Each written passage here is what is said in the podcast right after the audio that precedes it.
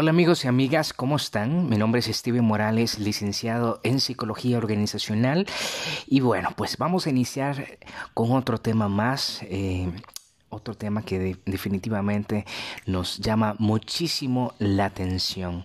Gracias por estarnos escuchando por medio de Spotify, también por Facebook, Psicología Motivadora o por medio de YouTube, Coach Steven Mova. Iniciamos con el tema y dice lo siguiente, ¿por qué somos tan dependientes del amor? ¿Se han hecho esa pregunta? Pues bueno, aquí vamos a desmenuzar un poquito algunos puntos para que tú te des cuenta si es algo que llega a parecerse a lo que estás viviendo o quizá es muy aislado, pero por supuesto es muy importante conocer este tema. Cuando comenzamos una relación, pues todo parece cobrar sentido. ¿Están de acuerdo conmigo? La vida adquiere un color más vivo y la plenitud nos inunda. Al sabernos amados, deseados y apoyados por otra persona, nos traslada a un éxtasis indescriptible, ¿cierto?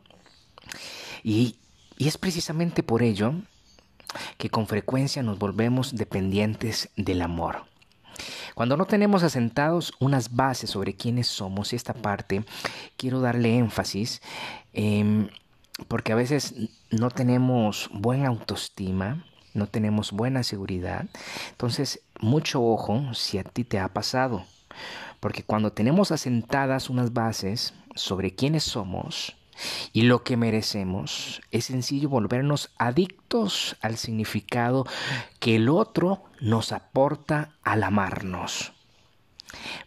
Y ocurre esa frase trillada, esa frase que ya todos conocemos, sin ti no soy nada.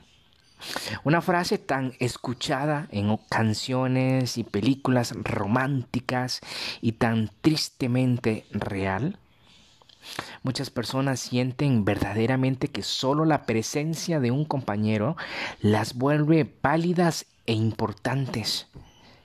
¿Imaginas las serias repercusiones que esto acarrea a nivel psicológico? ¿Te has puesto a pensar? Y es que si nos vamos desde los orígenes del término dependencia, mucha gente desde pequeña le dice, todos necesitamos esa media naranja. ¿Sí? Esa persona que necesitamos que llegue para completarnos. Por ende, cuando estamos sin pareja, nos sentimos vacíos, insatisfechos y poco valiosos. En esas circunstancias, conocer a alguien, establecer un vínculo afectivo puede parecer la solución a todos nuestros problemas. De pronto somos importantes, nos sentimos apreciados, eh, buscados y necesitados. En nuestro organismo se desencadena una cascada de neurotransmisores que que nos inunda de sentimientos placenteros. ¿O me equivoco? La dicha es tal que nos ciega y definitivamente nos ata. Puede que a medida que avance la relación vayamos observando aspectos no tan positivos de nuestra pareja. Y eso tal vez te identificas porque a veces nos damos cuenta en el transcurso del camino, de los meses o años, que no era lo que tú realmente querías. Es posible que descubramos rasgos de carácter y comportamientos que habían permanecido ocultos y que no nos agradan. Sin embargo, ¿quién renunciaría a este estado de euforia y satisfacción para volver a la soledad?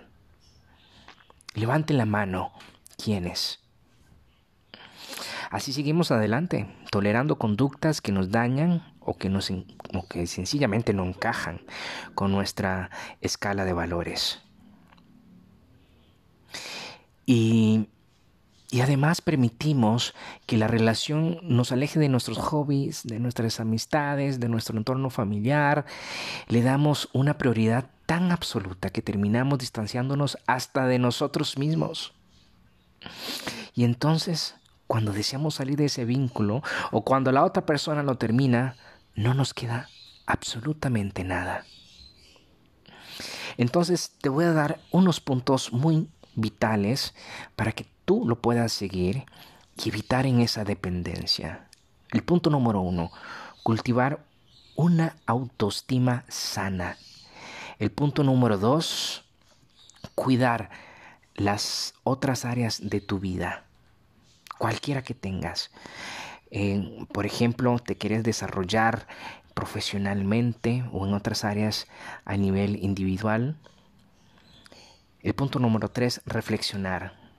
Hemos de ser sinceros con nosotros mismos para, eh, para precisamente ser felices si necesitamos cambiar algo de nuestro vínculo. El otro punto es escuchar. Cuando las personas más importantes de tu entorno traten de hacerte ver algún aspecto negativo de tu relación, escucha. Nada más escucha. Final de cuentas, tú eres el que tomas la decisión, pero aprende a escuchar a los demás porque están fuera de la burbuja y pueden ver una realidad distinta a la que tú ves o la que tú vives. Este tema definitivamente es para reflexionar y para que nosotros sigamos trabajando en eso.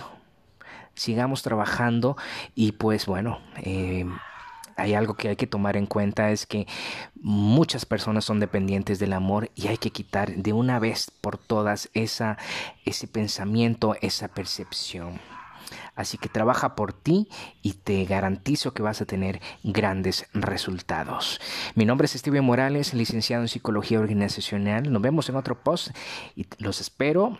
Y ya saben, a suscribirse por medio de YouTube. Por Coach Steven Mova o ya sea por Facebook Psicología Motivadora. Hasta pronto.